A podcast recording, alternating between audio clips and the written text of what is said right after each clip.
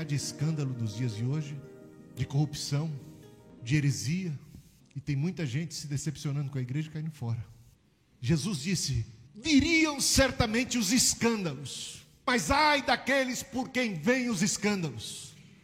Ai daqueles que vierem a fazer tropeçar os pequeninos. E quando a gente vê tanto escândalo, e quando a gente vê tanta miséria, tanta blasfêmia no nome do Senhor, a gente é tocado e a gente se levanta para fazer diferente, para dar bom testemunho. Quem está comigo nessa? Quem quer honrar o nome de nosso Senhor Jesus Cristo com a sua vida, com as suas palavras, com as suas ações, proclamando bem, fazendo o bem, meus irmãos, com um olhar de misericórdia. Eu não vi ninguém levantando a mão, pode levantar agora.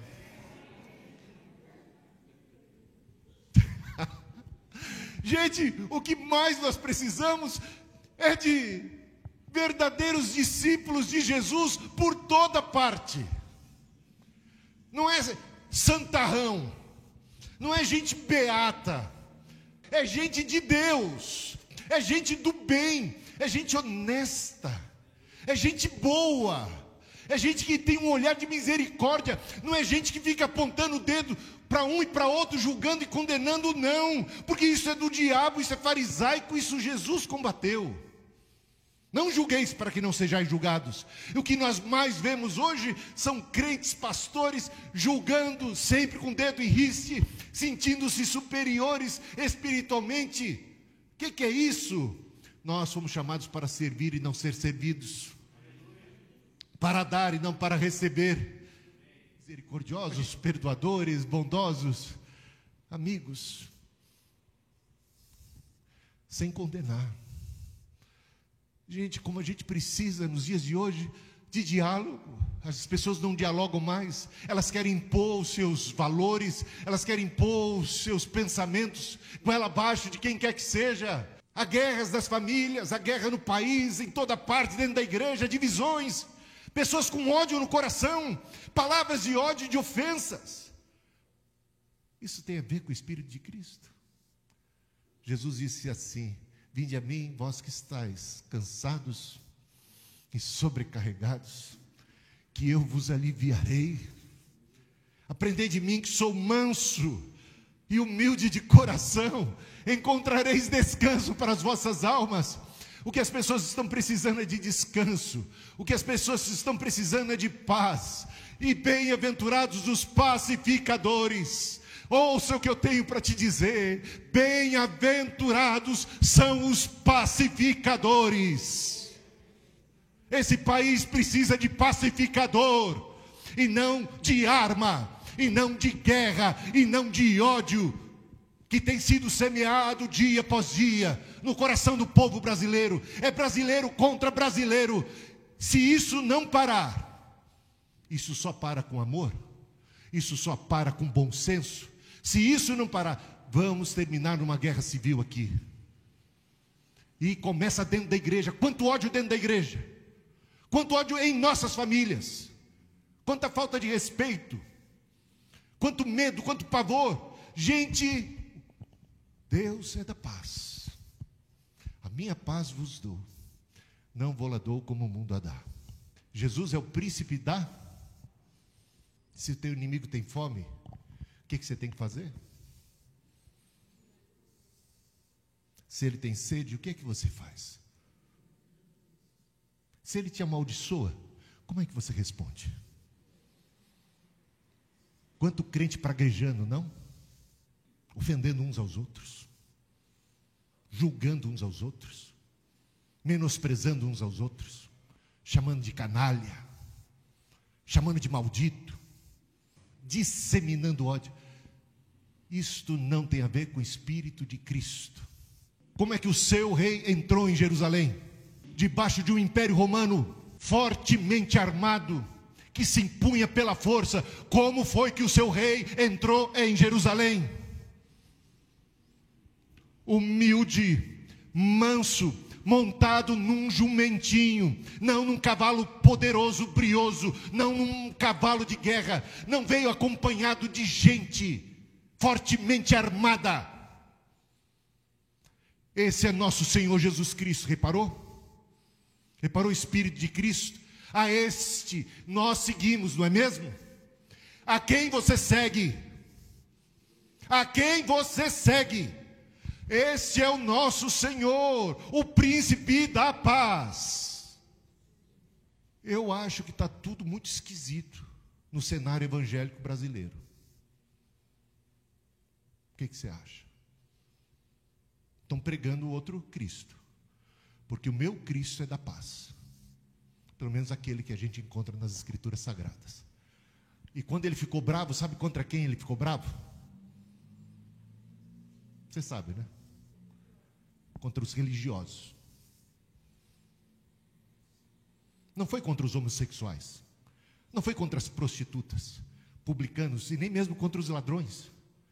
Não que ele concordasse com as práticas, digamos assim, pecaminosas. Mas quando ele se levantou em ira, foi contra os hipócritas, religiosos, manipuladores, mercenários. Quando ele entra montado num jumentinho em Jerusalém, ao descer o Monte das Oliveiras, ele entra no templo e aí é que ele pega o chicote. Esse chicote de Jesus é para os mercenários, para aqueles que estão deturpando as coisas na casa de Deus, porque a casa de Deus vai ser chamada casa de oração e não casa de guerra.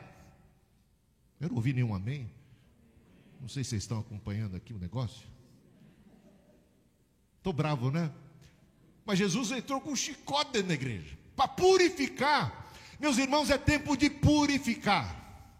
Purificar nossa alma, nosso coração das ideologias. Veja as paixões políticas. As pessoas estão apaixonadas por política e não pelo Senhor Jesus. Estão confiando na política e em políticos e não no nosso Senhor Jesus Cristo. Os homens falham. Os homens falham. Eu vou repetir de novo se você não conseguiu entender bem. Os homens falham. Políticos após políticos irão decepcionar. Mas nosso Senhor nos decepciona jamais. Está entendendo? A nossa fé não está nesse partido ou naquele partido. E é uma guerra, uma polarização demoníaca em solo brasileiro. E que tomou conta das igrejas. Mas eu sigo o príncipe da paz.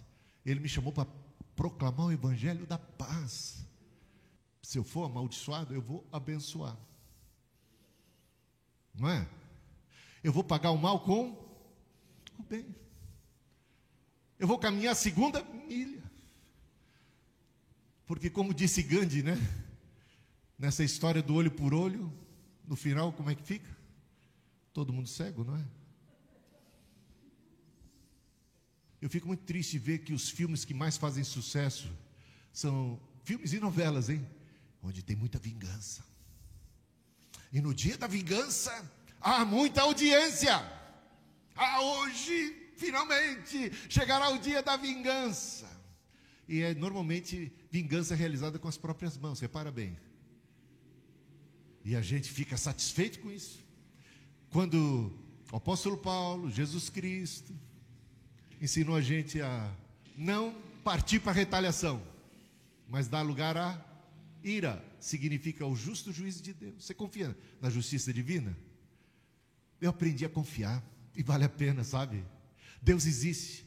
Deus existe, meus irmãos. Deus existe. E às vezes a gente fica irado, né? O apóstolo Paulo reconhece isso. Irai-vos e não pequeis. Não deixai o sol se pôr sobre a vossa ira. Não vos vingueis a vós mesmos, mas dai lugar à justiça divina. A mim pertence a vingança, diz o Senhor Deus. A mim pertence a vingança, eu julgarei. Já começa a clamar por misericórdia. Misericórdia para o teu adversário, misericórdia para aquele que te feriu. Já clama por misericórdia. E aprenda a misericórdia porque é a misericórdia que vai triunfar no dia do juízo final, sabia? Eu já aprendi a oração do Pai Nosso. Você aprendeu a oração do Pai Nosso? Tinha um amigo meu, na época da juventude, Ele chegou para mim e falou assim: Você ora a oração do Pai Nosso? Eu achei estranha a pergunta. Ô Wagner, que pergunta é essa mais maluca? Se eu ora a oração do Pai Nosso? Desde que eu sou criança, foi a primeira coisa que eu aprendi. Ele falou: Até mesmo aquela parte? Eu falei: Que parte? Perdoa as nossas ofensas, perdoa as nossas dívidas, assim como nós perdoamos os nossos ofensores, aquele, aqueles que pisam na bola com a gente. Eu falei, claro que sim, bora a oração inteira. Ah, eu não. Por que não, meu amigo? Por que você não ora essa parte? Você está louco? Se eu pedir para Deus, para Ele me perdoar como eu perdoo os outros, eu estou perdido, porque eu não perdoo ninguém. Gente, esse tipo de cristianismo é o quê? É qualquer coisa menos cristianismo. O cristianismo é misericórdia na veia, é misericórdia no coração. É a graça de Deus que nos alcançou e nos libertou. A graça, gente, a graça é um favor imerecido, é a misericórdia de Deus, é a bondade de Deus trazendo perdão para a gente, que o que merecia era ser consumido, que o que merecia era ser condenado, o que merecia era o inferno, mas Ele nos amou e nos salvou e nos perdoou, e quando nós nascemos desse amor, nascemos dessa misericórdia, gente, quando a gente nasceu disso, a gente tem que produzir o quê? Misericórdia. O que é que disse nosso Senhor Jesus Cristo? Fazendo menção a uma palavra de Deus, o Pai, no Antigo Testamento. Misericórdia quero e não sacrifícios.